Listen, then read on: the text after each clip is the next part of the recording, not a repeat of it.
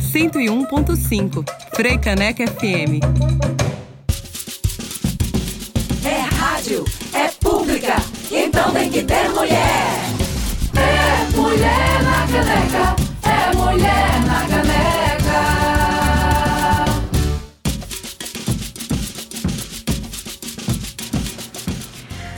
Frecaneca FM 101.5, muito boa tarde. Depois de viajarmos nas ondas do BR 101, matarmos um pouco a saudade desse carnaval, com a nossa queridíssima Gabi, começa agora mais um Mulher na Caneca, seu programa semanal sob uma ótica feminista, aqui na faixa Mulher da 101.5.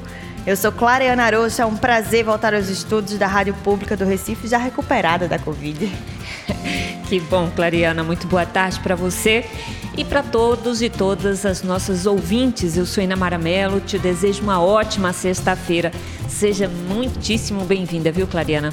E seja bem-vinda e bem-vindo você que está nos ouvindo. Nós seguiremos juntas e juntos até uma da tarde. Também estamos ao vivo pelo YouTube da Freicaneca FM e você pode entrar em contato conosco por lá, enviando sugestões e perguntas para o nosso debate. Aquele país conhecido pela sua gente amorosa e hospitaleira, em nada se parece com o Brasil dos dias atuais. Perdemos a graça diante do mundo. Estamos defiando enquanto civilização. O Brasil de hoje, comandado por um presidente completamente insensível às dores alheias e que, a violência, e que estimula a violência coletiva com armas, mentiras e misoginia, só reforça o que temos de pior. O racismo entranhado na nossa cultura se mostrou mais uma vez evidente essa semana, quando veio à tona o caso do assassinato covarde do congolês Moise Kabaganji, morto a pauladas em um quiosque de praia na Barra da Tijuca, área nobre do Rio de Janeiro. O fato também encara como o Brasil trata seus imigrantes, principalmente aqueles vindos de países africanos. Não éramos nós a pátria amada? Mulher na Caneca de hoje abre os microfones para debater os rumos que estamos tomando enquanto sociedade. Quais são os caminhos de volta? O que está em risco não é apenas a democracia, mas a nossa capacidade de diálogo, de nos conectarmos aos outros. Quem conversa com hoje, é, hoje com a gente é a jornalista Eduarda Nunes, a psicóloga Aline Silva Macedo e a militante da luta antirracista Lu Matos. E nos destaques da semana, PGR denuncia ministro Milton Ribeiro da Educação ao STF por crime de homofobia. PGR dá 10 dias para Damares explicar disponibilidade de disque denúncia a antivacinas. E mais, deputados usam plenário da Câmara para disseminar informações falsas sobre a pandemia. Esses são os destaques de hoje do Mulher na Caneca.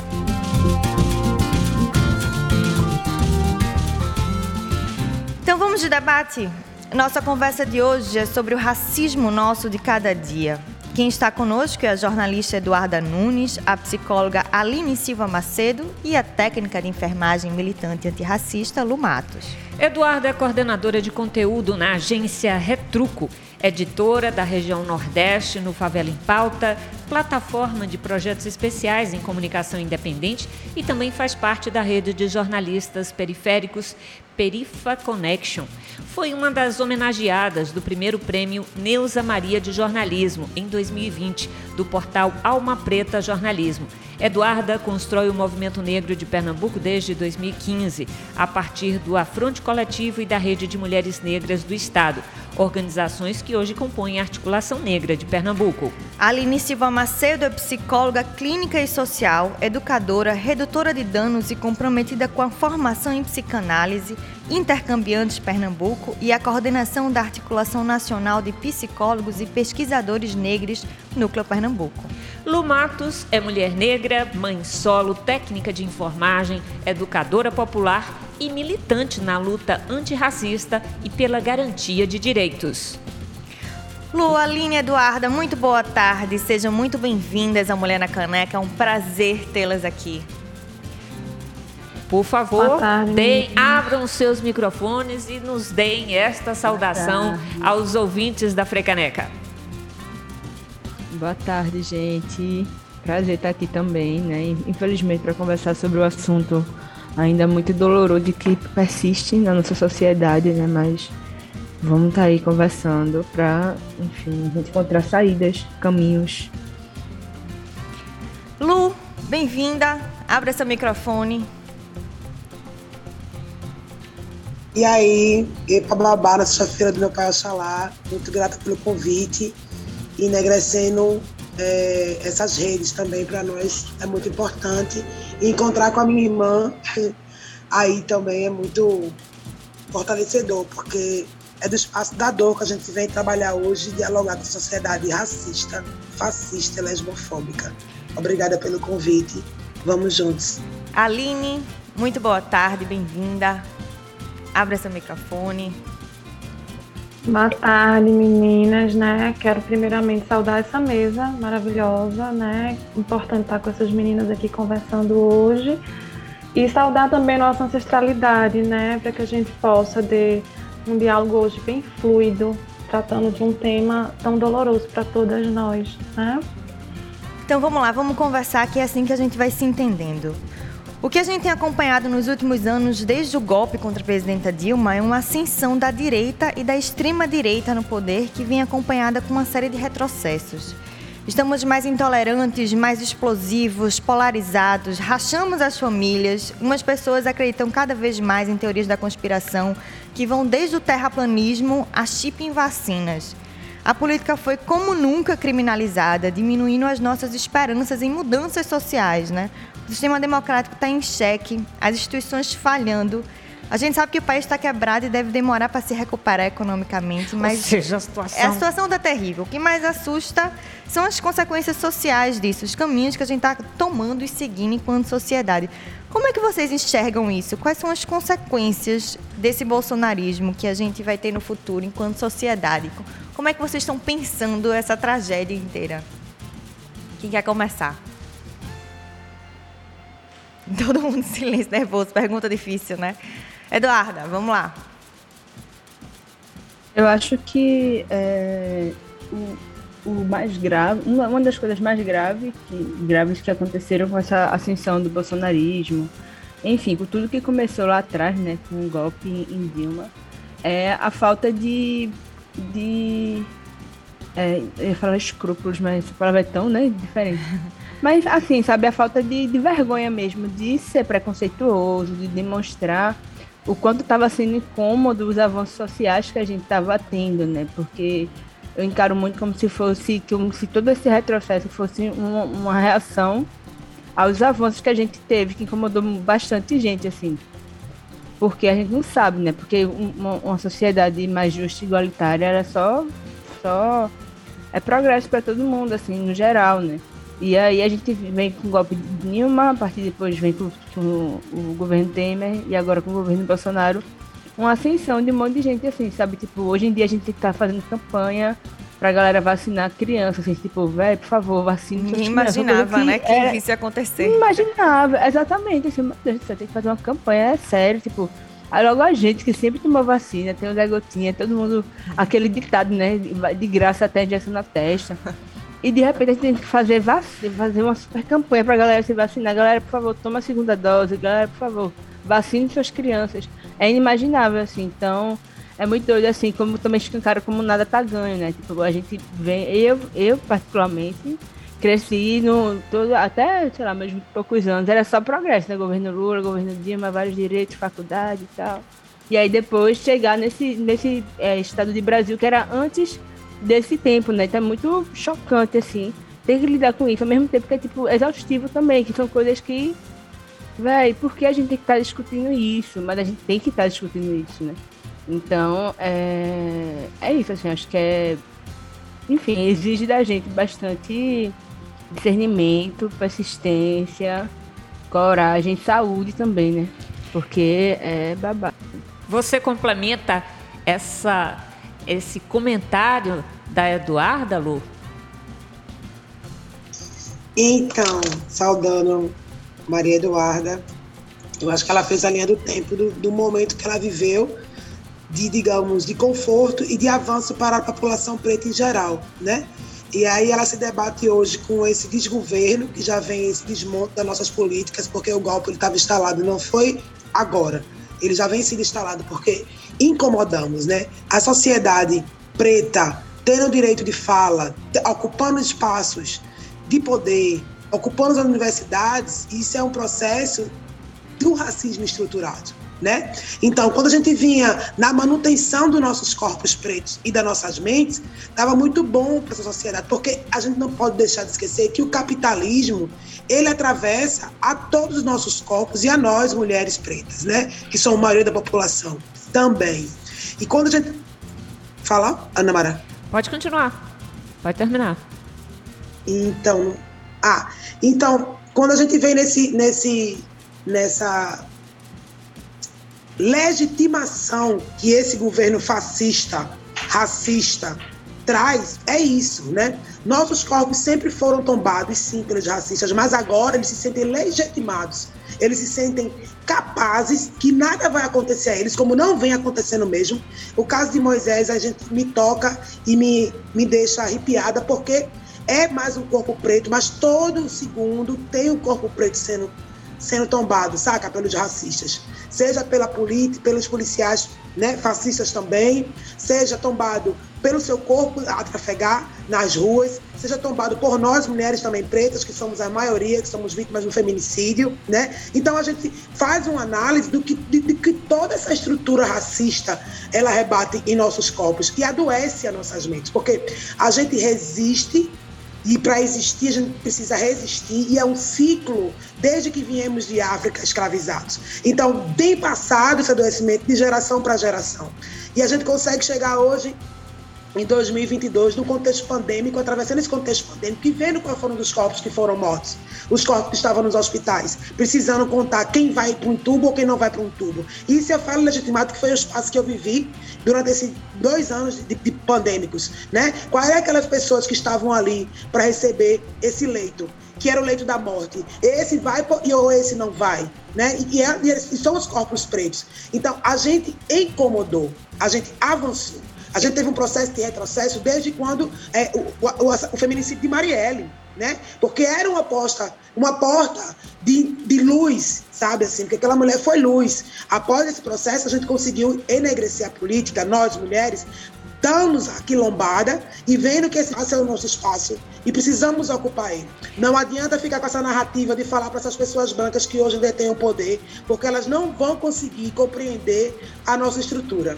Eu acho que a a nossa Lu Matos, ela traz uma questão que é bastante importante, que é relacionar isso ao retrocesso do ponto de vista é, social, né? E a gente destacaria aqui o enfraquecimento das relações de trabalho, essa relação patrão-empregado que quase nunca é respeitosa dentro do sistema capitalista, na verdade é uma relação de expropriação, de exploração, mas cada vez mais vem sendo colocada em xeque, principalmente depois dessas reformas aprovadas e com a chegada da pandemia. Quer dizer, a gente teve reforma trabalhista, reforma da Previdência, enfim, e é assustador os dados que a gente é, traz sobre isso. Em 2021 foram encontradas quase duas mil pessoas em situação análoga à escravidão no Brasil. Esse é o maior número desde 2013, segundo informações divulgadas pelo Ministério do Trabalho e Previdência no final de janeiro. Só em 22, quatro casos de escravidão com trabalhadoras domésticas foram descobertos. Aí eu puxo para a Aline. Aline, como é que você vê esses casos? Você acha que são casos isolados ou as porteiras foram abertas, as boiadas estão passando em vários segmentos da sociedade, demonstrando aquilo que é este retrocesso destacado aqui pela Lumatos e também pela Eduarda. É, dialogando um pouco a parte da fala das meninas, né? Eu acho curioso porque eu não vejo como se essas portas estivessem sido abertas agora, né? Na verdade, elas sempre estiveram abertas. A gente sempre conviveu com essa estrutura que é uma estrutura racista, né? Para quem é negra, para quem é negro, né? que vem vivendo esse processo de resistência cotidianamente, a gente sabe que esse processo de retrocesso, esse momento de retrocesso, nada mais do que é, como disse a Eduarda, me permita, falta vergonha agora, né? As pessoas não têm mais vergonha de chegar e expor as suas violências, né, destacadas. A gente sai de um âmbito privado, vê, surge uma sequência, né, de, de, de casos de empregadas domésticas que são muito comuns. A gente olha para uma tradição, por exemplo, aqui do interior, a gente vai perceber que muitas meninas eram trazidas do interior para trabalhar aqui nas casas na capital. Meninas negras, né? Em situação de extrema vulnerabilidade, muitas vezes. Vinham muitas vezes com a opção de estudar e quando chega aqui são violentadas, né? Então a gente tem uma ferida escancarada que surge e que agora, né, a gente consegue, digamos assim, falar de uma forma mais desenfreada. A morte de Moise não foi apenas uma briga. Eu acho curioso. Desculpa, aqui travou. Quando... Continua. Que aqui Eita, eu acho que travou. Oi, vai, continua. eu acho que eu tenho uma travada, mas pode continuar. Não, continue você. Você estava no meio da sua fala. Eu espero. Certo. Agora eu não sei onde foi que vocês pararam de me escutar, então, né? vamos lá, vamos lá. Mas é melhor seguir. A morte de Moise não foi apenas uma briga de rua, ela foi uma desavença, né? Não foi uma desavença, ela foi feita com requintes de crueldade, como o Brasil inteiro viu no vídeo que está circulando pela internet. Isso tem se repetido em vários assassinatos de pessoas negras nos últimos anos. Em depoimento, uma das pessoas que agrediram Moise falou que, que fez porque estava com raiva, simplesmente. A gente sabe que o racismo não é um acidente, ele é um projeto violento de manipulação de, uma, de um povo negro e pobre. Ele é construído, ele é elaborado para que a gente tenha medo, que a gente tenha raiva, para que a gente desumanize determinado grupo. A consequência disso é uma população perdendo a capacidade de se indignar, transformando gente em número, em estatística. E nos últimos anos, com os governos mais progressistas, foram inúmeros os avanços da população negra, como vocês estavam falando, né?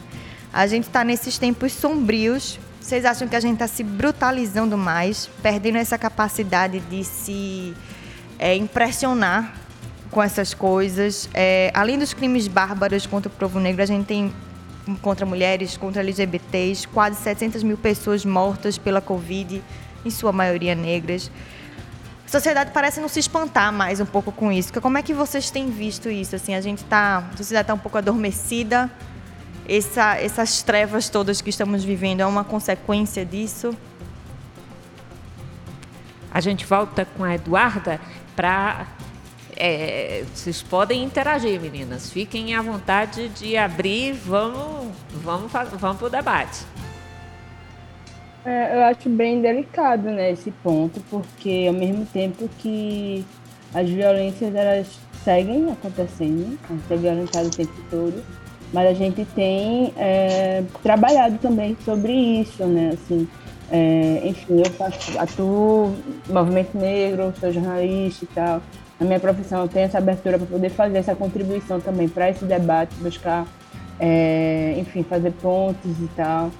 É, não, não, consigo, assim, dizer, ah, estamos perdendo a capacidade de nos indignar. Porque, assim, eu não sei, eu não sei, realmente não sei, assim, assim por parte da, da mídia, né, que é a minha situação, eu percebo que há certo fetiche, não sei, eu não vejo necessidade de estar veiculando tanto. É, por exemplo, agora o espancamento de Moise, mas em 2020 a, o, o enforcamento de George Floyd, que foi amplamente divulgado o tempo todo, 7 horas da noite, a galera passando esse vídeo. É, a morte do, do rapaz do Carrefour, que eu esqueci o nome dele agora.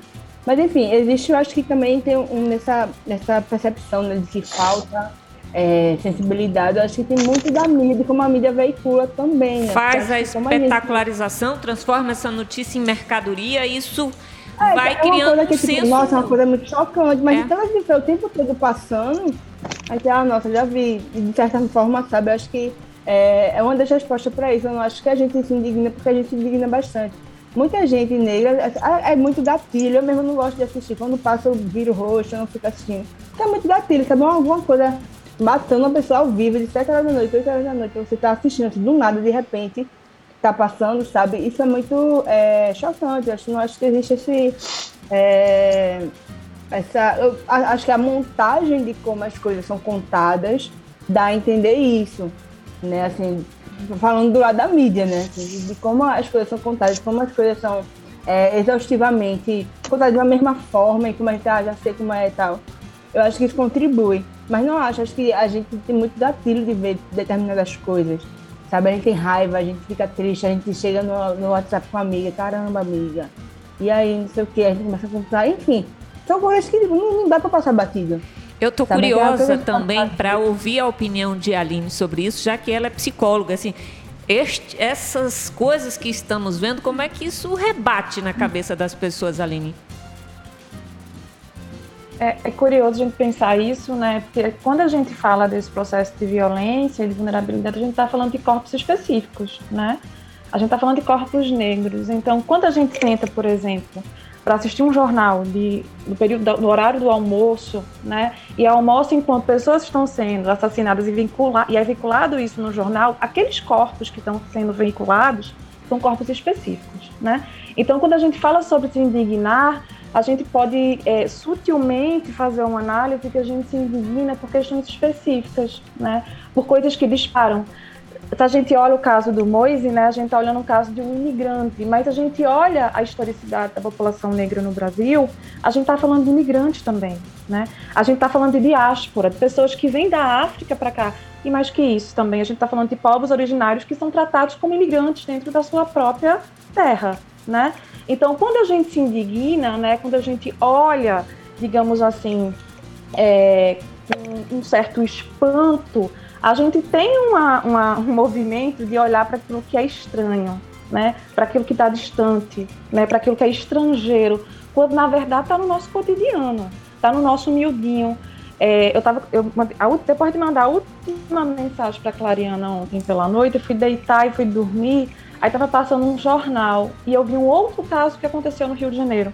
Eu não sei se vocês acompanharam, né? De um jovem negro trabalhador que foi assassinado pelo vizinho. Ele estava chegando em casa e o vizinho disse que achou que ia ser assaltado, disparou três tiros no carro. E antes, nada, né? e antes dele ser assassinado, ele disse: Eu sou morador daqui, né? Como se nada, assim, eita, três tiros. É como a gente perdeu a capacidade crítica mínima de ser gente, né? Assim, é um negócio impressionante. Hum. Bom, eu acho eu... que vai muito também, eu interromper, mas eu acho que vai muito também de como a gente é visto como pessoas que não merecem cuidado também, né? Porque caramba, você tá falando, só, só, só, é só a corporeidade da gente que já incomoda, que já causa medo, que já causa, sabe? E a gente não tem meio como, como se defender de gente que já é assim, quer fazer, só tá procurando uma desculpa pra violentar a gente. Lu, a gente volta contigo logo depois do intervalo, também com a jornalista Eduarda Nunes e a psicóloga Aline Silva Macedo. A gente vai para um breve intervalo é, e vai de música, né, Clariana? A gente escuta a cabo-verdiana Maíra Andrade cantando Terra da Saudade. Frecaneca FM, a rádio pública do Recife.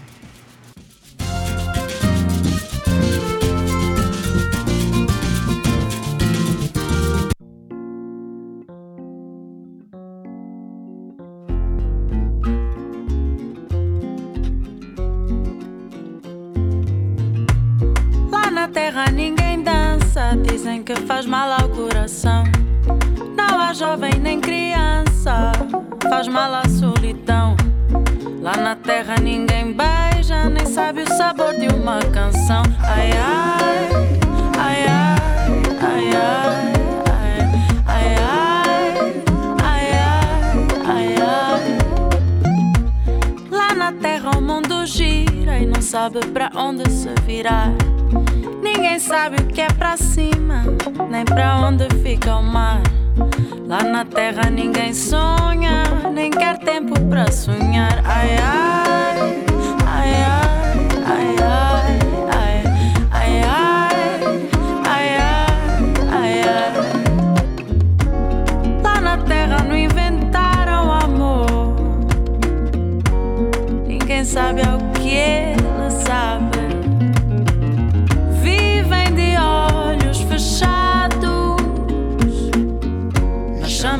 terra da saudade.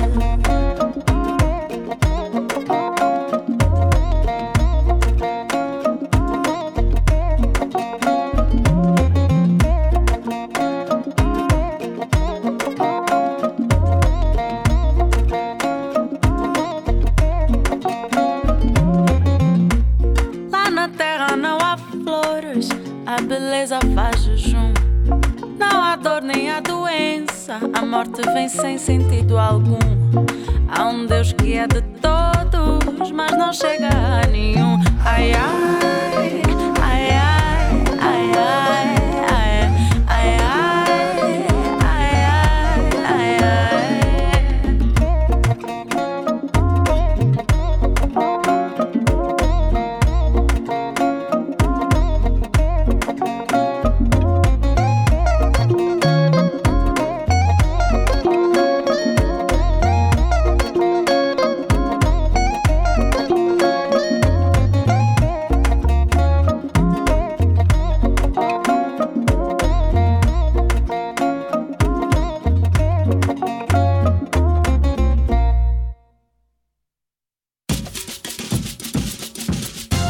Está ouvindo Mulher na Caneca, com Clareana Rocha e Namara Mello.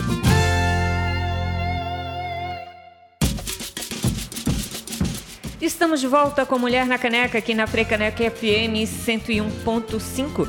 Nós acabamos de ouvir Maíra Andrade cantando Terra da Saudade. Para você que chegou agora, ou que nos acompanha no YouTube, ou nos acompanha também no Facebook, que eu também compartilhei. Nosso bate-papo de hoje é sobre o racismo nosso de cada dia. Quem está conversando conosco é a jornalista Eduarda Nunes, a psicóloga Aline Silva Macedo e a militante antirracista Lu Matos. O mundo inteiro tem falado sobre saúde mental, né? Como estamos abalados nesses dois anos de pandemia, as ansiedades, as, as tristezas, as perdas, as mudanças repentinas de vida. Está mais do que provado que a pandemia não atingiu também as pessoas da mesma forma. Né? Além do impacto sanitário das nossas vidas, tem esse fosso social que a gente está falando aqui que mexe diretamente com a nossa expectativa de vida, nossos sonhos, nossos desejos.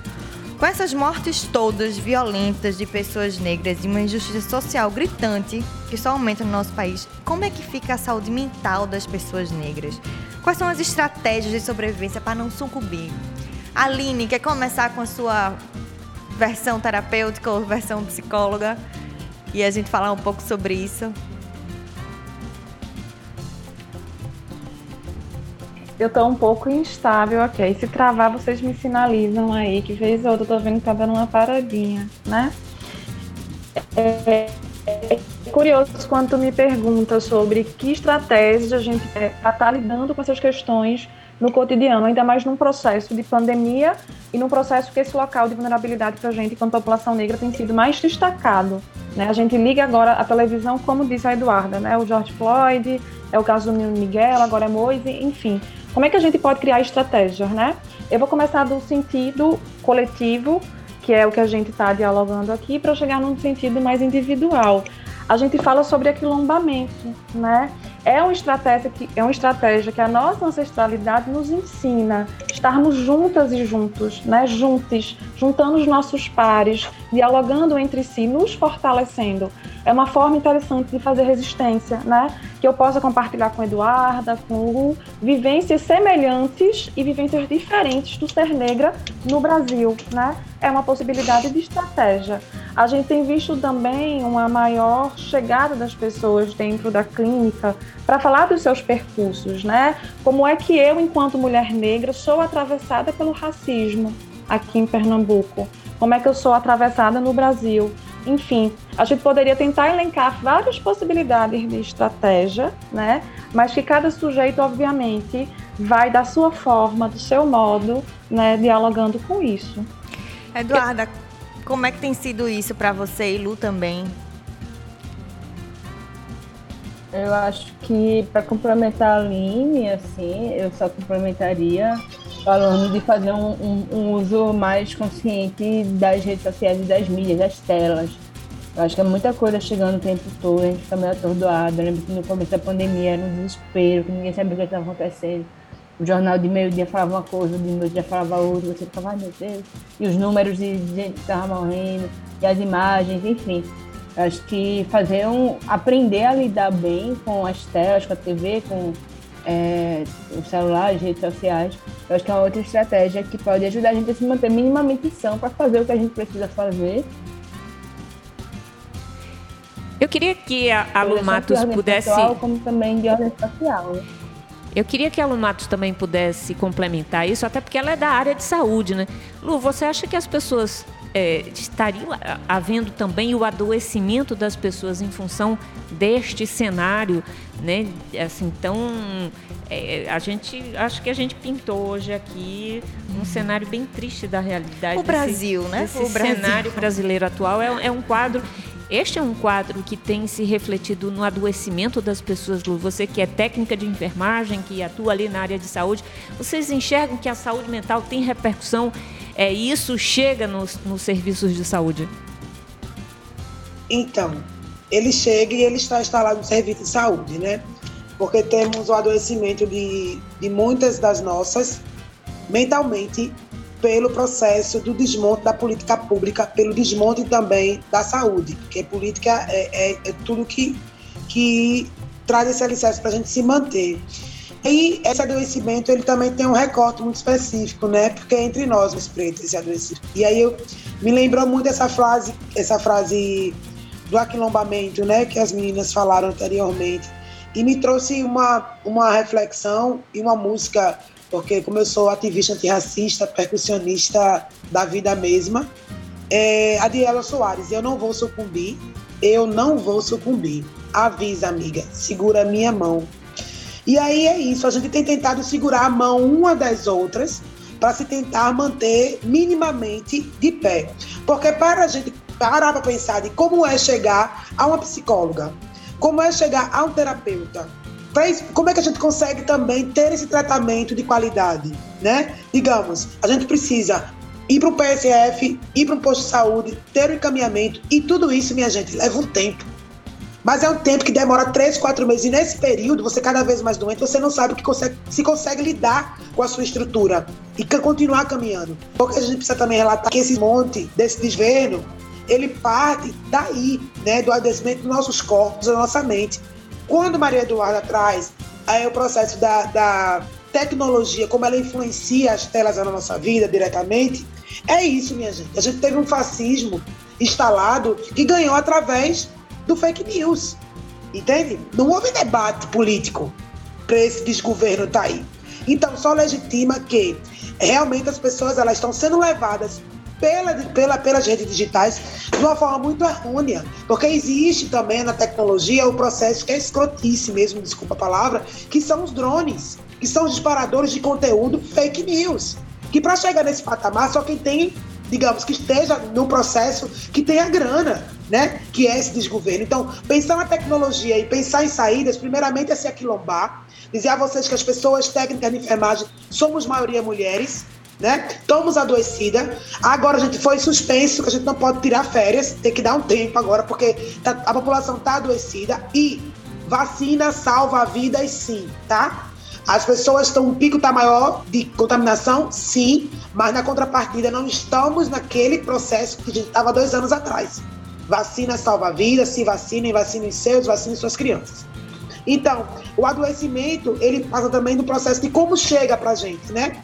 Quais são os recursos que a gente tem para ter uma terapia, para ter uma aula, para ter uma musicalidade, para fazer uma coisa que distensione esse processo racista que a gente vive. Eu acho que a gente precisa criar estratégias de vida para se manter vivos, livres e libertas. Mas é muito difícil enquanto a gente não tiver a pessoa branca fazendo o seu papel. E aí eu vou dizer a você, o que é o papel desse corpo branco jogado para o mundo? Vamos ter ato amanhã, na Conda Boa Vista. Vamos estar tá lá, o povo preto, mas o povo branco não chega. E é real, porque eu estou na frente de luta e eu acho que Maria Eduarda também, junto comigo, a gente faz parte de algumas redes é, de movimentos negros. E aí, estamos nós por nós. Chega de ser nós por nós. Não adianta você, pessoa branca, dizer que é antirracista se você não bota seu corpo para jogo. Não adianta você, pessoa branca, dizer que esse governo não, não lhe pertence se você não faz nada para mudar essa estrutura, né? E essa estrutura ela passa desde você perguntar se uma pessoa precisa da internet para poder se comunicar numa reunião, para poder entrar online, porque também é negado para a gente esse processo da internet, né, a tecnologia, porque eles querem a gente aqui nesse local de subserviência, mas vai acabar, viu, galera? A gente está morrendo sim, a gente está tombando sim, mas o ódio, ele movimenta também, ele pulsa na minha veia, e é sobre isso. Eu não tô para te matar, mas tô para dizer a tu que tu vai parar de me matar. racista. Boa. Bom, a gente queria falar também sobre justiça reprodutiva. Bom, quando a gente fala de racismo, é preciso a gente fazer aí o recorte de gênero e de classe, né? E se vê o quanto que isso impacta mais as mulheres negras e pobres. Então, a gente tem como consequências da desigualdade a impossibilidade de ter acesso a direitos, a saúde de qualidade, a programas sociais, renda e a justiça reprodutiva, que amplia o olhar sobre os direitos reprodutivos e sexuais das mulheres, garantindo reparações históricas, possibilidades mais justas de vida, deveria ser um dos pilares da democracia e não o é. Eu queria que vocês comentassem um pouco sobre a questão do que vocês entendem sobre justiça reprodutiva. Queria que a gente comentasse aqui sobre a dor de ter filhos neste contexto. Quem começa? Elas sempre ficam na dúvida esperando. ali, Vai, esperando a outra eu acho começar, que, acho mas que a gente... poderia começar era a Ru, né? Que ela é mãe, não sei se a Aline é mãe também, mas... Mãe solo ainda por cima. Lu Matos, entra aí na roda, dê sua opinião, você que é Essa mulher guerreira. maternidade não é tão difícil, Lu, assim, porque é uma maternidade um pouco desrespeitada, né? Você vê, a gente viu agora o vídeo da, da mãe do Mose aos prantos, né? Falando sobre esse luto. As mulheres negras também têm uma parte de uma maternidade desrespeitada quando perdem esses filhos para o Estado, né? Para violência. Então, mãe, preta, solo e sapatão, completando a frase, que é sobre isso. é, porque elas precisam também falar desse local, né? Porque não somos todas heteronormativas, né? A gente trabalha nesse local da gente, nossos corpos serem livres. E ressaltar esse processo não é só porque meu corpo tá jogo, é porque nós mulheres também. Pretas, mãe solo e sapatão já é um outro rolê muito mais pesado. Porque a sociedade, primeira coisa que ela te pergunta, como é que você tem filhos? Se você é lésbica. Tem que explicar ainda. Então, é, tem que justificar essa maternidade sempre. E é muito desigual, assim. Meu, eu vou dar um relato muito sério e como é adoecedor esse, essa, essa, esse sistema. É, o meu filho Manuel, há dois, dois anos atrás, antes do processo pandêmico, a escola, é, ele só era a única criança retinta, preta, né? Na sala. E aí todos alisavam o cabelo, um dos outros não alisava o dele, que estava bem black, e aí também assim. Eu tenho até um vídeo na rede social, mãe, eu, eu quero eu quero ser branco, porque ser preto é muito chato. Porque ele não entendia, né? Ser preto é muito chato. Eu disse, como assim, meu filho? Ah, eu quero ser igual a João Pedro. Todo mundo alisa o cabelo de João Pedro, diz que o cabelo dele é lindo, diz que ele é lindo. Então é sobre isso, né? É, qual é, é adoece a base. Eles eles estão preparados, porque a criança, ela não nasce racista, minha gente. Ela, ela, é, ela é construída racista a partir do seu, de quem convive, da sociedade nuclear que ela está inserida. Entende? Então, essa criança, quando instintivamente ela faz isso, que eu digo assim, é, é instinto, né? não é dela, porque ela está sendo informação ainda. E é instinto. Você vê como é. A gente precisa. Tem um, um- um provérbio africano que diz: Nós precisamos de uma aldeia para tomar conta de uma criança. Né? E aí, quando a gente está quilombada, e quando a gente não consegue estar quilombada, como é que a gente vai impactando? Porque quando impacta em mim, impacta no meu filho, quando impacta no meu filho, impacta em mim. É tipo, meu sobrinho é negro, vai à rua, você diz a ele, ei, pega, bota a camisa, pega a identidade, calça o chinelo, porque é isso, né? É, é o corpo que, se estiver desnudo da cintura para cima, se estiver descalço, se tiver. Eles vão dizer que é isso. São o alvo. Somos o alvo. E aí a gente para poder. Aí assim, a gente tem que falar das dores, mas eu parto do princípio a gente também conversar sobre as soluções, minha gente. Não adianta falar sobre dor, porque dor é o que nós temos já desde que viemos de África. Quais são as soluções que damos para isso? Fui à escola, juntei outras amigas e fizemos um debate sobre o que é o racismo estrutural. Boa, Lu. A gente quer justamente terminar esse programa que a gente falou aqui sobre. Eita, voltou? Voltou agora.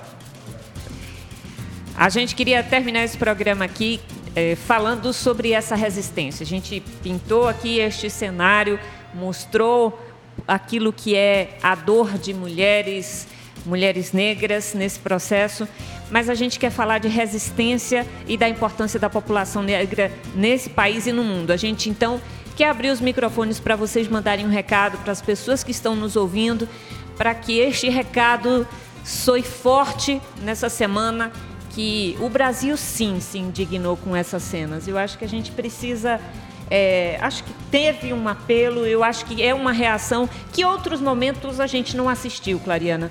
Talvez a gente possa pensar por aí. Em outros momentos, outros negros foram torturados até a morte e a gente não viu a, a reação acontecer.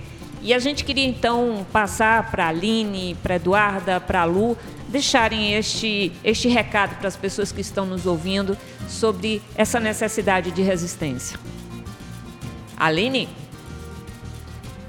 Ok, gente, né? Vou aproveitar já vou agradecendo a vocês pelo convite, né? E agradecendo aos meninos pela troca. É, eu fico pensando que esse momento agora é a gente mandar dois recados, né? A gente manda um recado para os nossos, para as nossas, para as pessoas negras e a gente manda um recado para a branquitude também, né? Eu fico pensando que é o momento agora disso, né? Para a branquitude, eu penso que Lu fez um recado aí muito ótimo de dizer a branquitude precisa falar sobre isso. O racismo não é um problema de nós pessoas negras, né? É um problema da branquitude, né?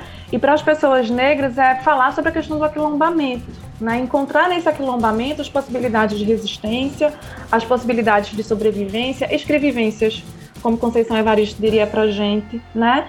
E também eu queria disponibilizar para vocês a Ampcinep, né? Quem tiver um interesse pode procurar a Ampcinep no, no Instagram porque a gente tem essa proposta, a gente tem essa perspectiva de estar tá dialogando a psicologia a partir de um antirracismo, né? Da construção de uma psicologia que não seja embranquecida, uma psicologia que possa escutar esses corpos negros, né? Que possam escutar essas pessoas negras. Então, quem tiver o desejo, procura a gente para poder ver os diálogos que a gente vem construindo.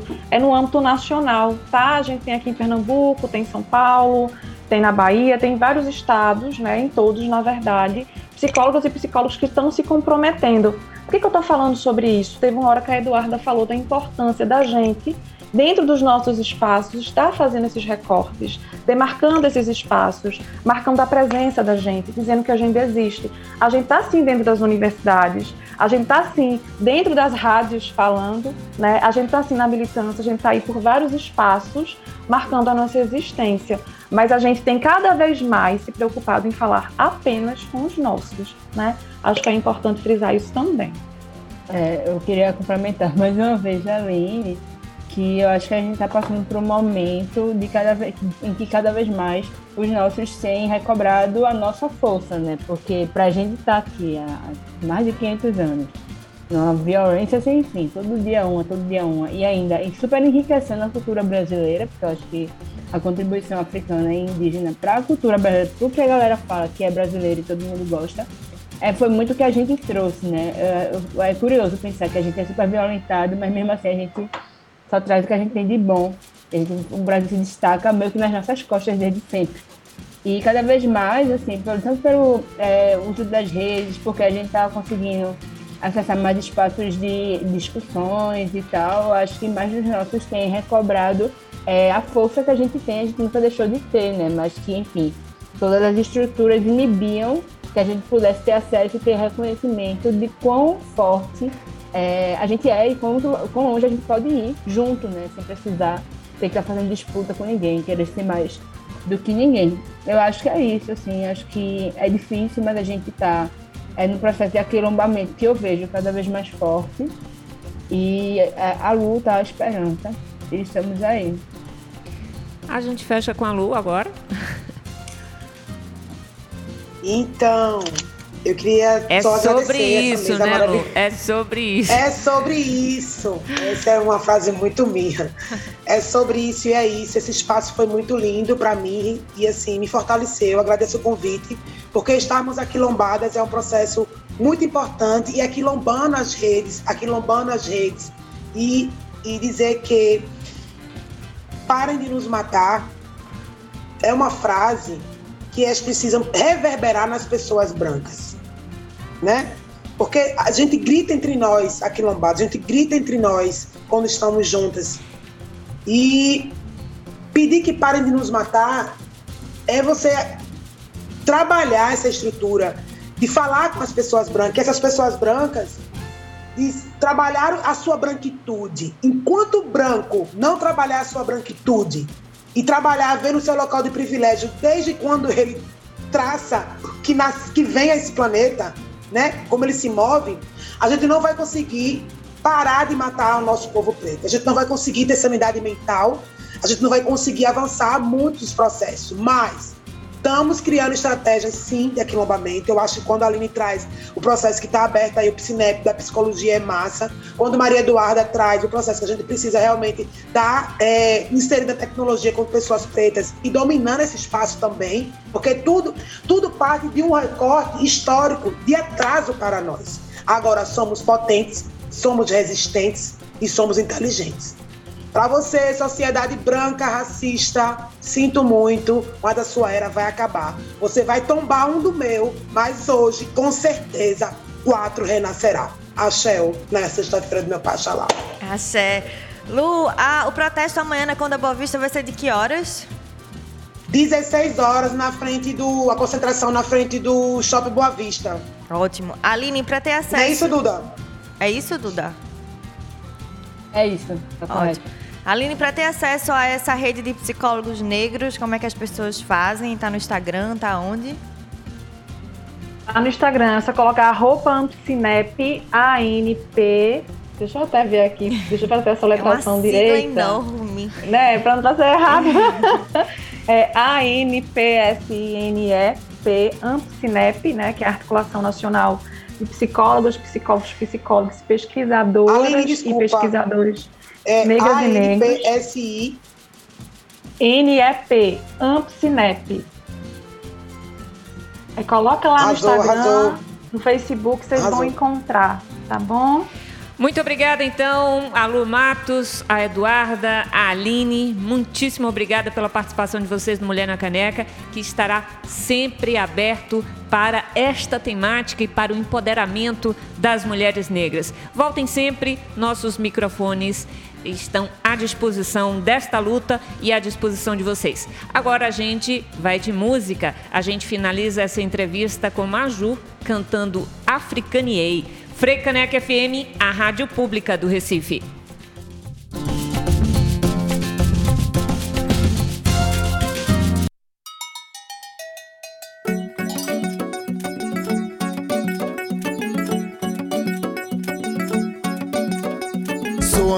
africano, índio riquenho, mexicano, preto, amarelo, pardo, sou mistura, brasileiro nato. Isso não vem do branco, pegando minha bando. Procedo identidade, afropop, aniga da laje, nas favelas de caleja, sabem, te apresento os meus ancestrais. Africano,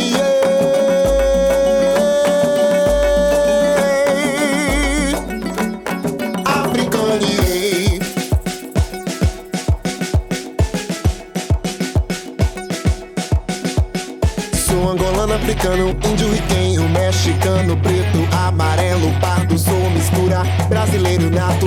Isso não vem do branco, pegando minha cora, congo, agogô, meu banto, pra salsar as almas do meu bando. Procedo identidade, afropop, é niga da laje, nas favelas de caleja, sabem, te apresento os meus ancestrais. Africanie.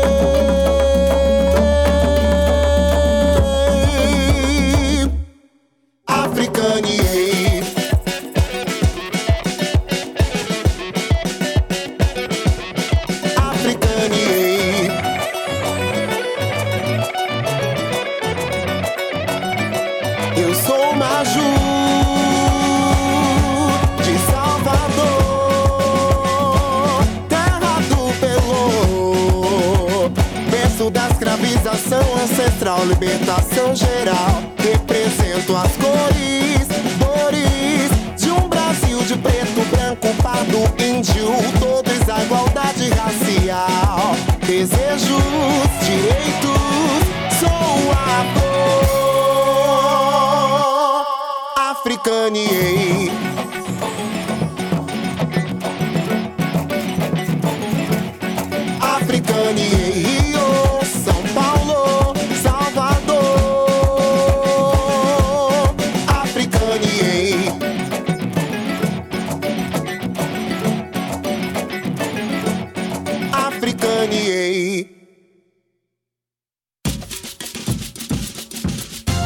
Ouvindo Mulher na Caneca, com Clareana Rocha e Namara Melo.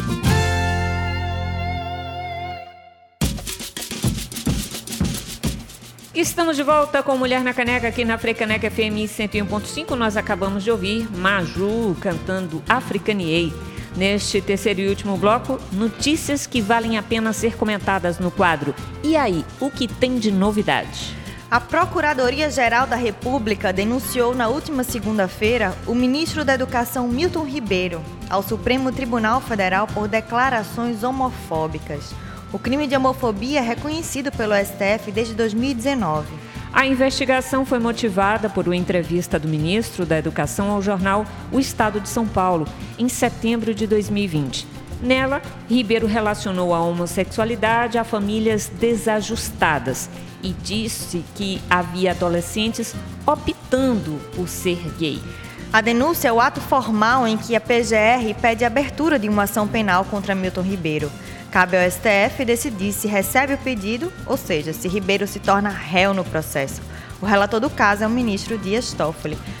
Só do, do, do, do ministro da Educação ser denunciado por homofobia já devia ser um absurdo, né? Um, um negócio só, Não, só o assim, Brasil. é, primeiro a gente tem que, que lembrar que essa não é a primeira denúncia, não é o primeiro crime cometido por uma grande autoridade brasileira.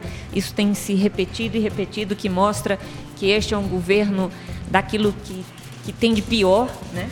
Então, aquilo que é o preconceito na sua gênese, na sua essência, está ali posto. Mas a gente precisa é, primeiro separar, assim, essa notícia nos ajuda a refletir o seguinte: é preciso observar que não, não podemos lidar com, é, com essa, essa ideia de que existe opção de ser gay. Sim. Não dá para. A gente precisa combater a ideia é, de que. Famílias desajustadas, E né? isso é que é é como se você relacionasse a homossexualidade àquilo que é a doença social. Enfim, é preciso que isso seja combatido. Nós chegamos ao século XXI, nós temos é, uma diversidade de estudos que demonstram essa falácia. Isso precisa ser repreendido, repelido, particularmente é, de uma autoridade do ministro da Educação do Brasil. Então, é muito importante esse pedido é, da PGR. Eu acho que isso pode ser educativo para a gente reprimir os fascistas, os preconceituosos de plantão e entender que essa população ela precisa ser respeitada e já passou o tempo da gente juntar homossexualidade com, com doença, com desajuste social. Exatamente. A Procuradoria Federal dos Direitos do Cidadão, um colegiado que funciona no âmbito da PGR, é, a Procuradoria-Geral da República cobrou da ministra Damares Alves uma explicação em 10 dias sobre a iniciativa do Ministério de disponibilizar o Disque 100 para denúncias de pessoas antivacinas. Em ofício assinado na última segunda-feira, o Procurador Federal dos Direitos do Cidadão, o Carlos Alberto Vilhena, considerou digna de preocupação a conduta do Ministério de Damares no sentido de atacar o passaporte vacinal, condenar a obrigatoriedade da vacinação infantil contra a Covid-19 e disponibilizar o Disque 100 para antivacinas que aleguem discriminação. A iniciativa de cobrar uma explicação da ministra antecede uma decisão sobre pedir ou não a abertura de investigação relacionada à elaboração da nota técnica por secretários e diretor da pasta. O documento foi endossado por Damares. Nesta terça-feira, o Conselho Nacional dos Direitos Humanos divulgou uma nota pública em que critica a postura do Ministério. O Conselho está vinculado à pasta, mas tem atuação colegiada independente. Eu sempre evito falar de de Damares porque ela me causa, assim, os piores sentimentos. Mas no dia que a mãe do, do Moisés estava dando entrevista aos prantos porque o filho tinha sido brutalmente assassinada, a ministra estava fazendo um vídeo no Instagram dela falando sobre a importância das meninas serem consideradas princesas que no governo Dilma e no governo Lula, segundo ela, estavam desprincesando as meninas. E ela estava lá dizendo da importância das meninas serem princesas. Vários comentários estavam lá na página dela dizendo que vamos, o Ministério precisa se pronunciar sobre o caso, ela dizendo que o Ministério estava trabalhando em silêncio. Então, E acho que a grande preocupação também é que isso vai é, dando espaço ao negacionismo, são é, autoridades, mais uma vez, afirmando aquilo que não tem é, nenhum tipo de respaldo científico, técnico, e aí você coloca grandes estruturas do aparato do Estado brasileiro a serviço do negacionismo. Isso é uma vergonha. E além disso, Inamara, é um, é um governo que não tem a mínima sensibilidade, né? O mínimo, o mínimo, a mínima empatia social com o outro, né? Isso que me assusta, assim, não é só a corrupção, não é só o negacionismo, não é só a incompetência, é a falta de humanidade também, né? Isso, isso assusta muito. Você vê Bolsonaro, você vê Damares, não tem um pingo de humanidade naquelas pessoas. E aí envolve um cinismo e um, envolve uma hipocrisia muito grande, como é o que a gente tem visto lá no plenário da Câmara dos Deputados, né, que em 2021 foi palco de ao menos 45 discursos que disseminaram informações anticientíficas sobre a pandemia. É o que aponta um levantamento da Lupa. Ao todo, 13 parlamentares utilizaram o espaço para incentivar o uso do chamado tratamento precoce sem efeito contra a Covid-19 ou para colocar em dúvida a segurança e a eficácia das vacinas. E tem mais citado a defesa do kit, composto por hidroxicloroquina, ivermectina e outras substâncias, apareceu em 34 discursos. Já falsas acusações de que as vacinas seriam inseguras ou ineficazes aconteceram em 17 momentos.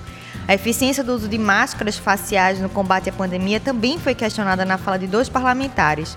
Em alguns discursos, os deputados trataram mais de um tópico ao mesmo tempo. Gente.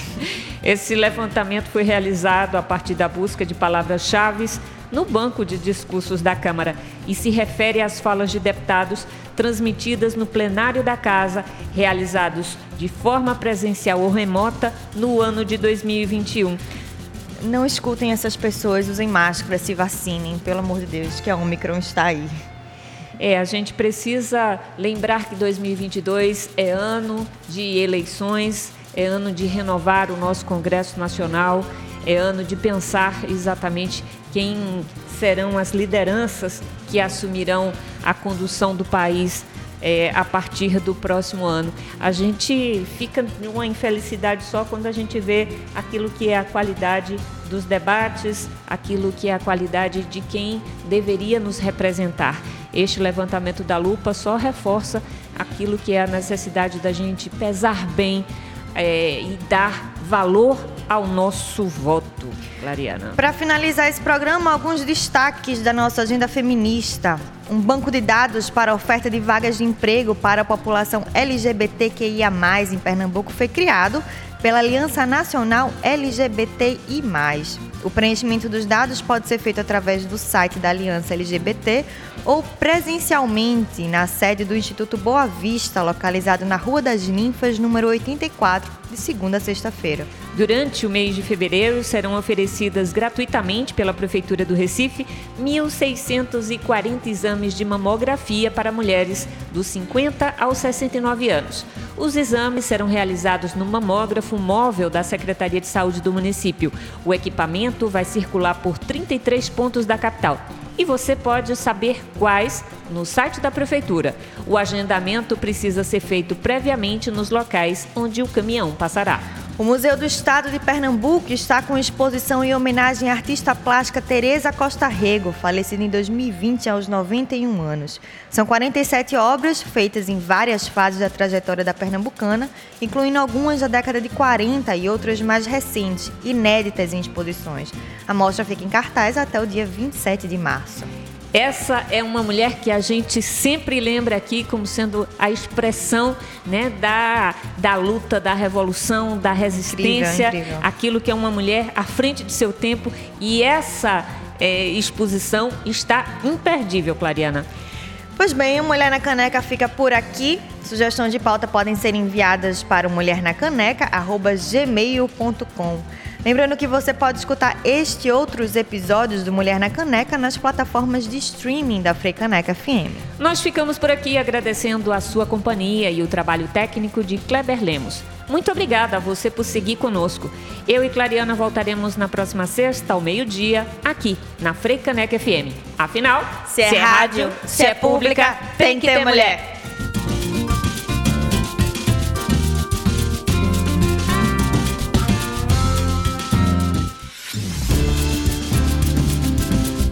mulher na caneca.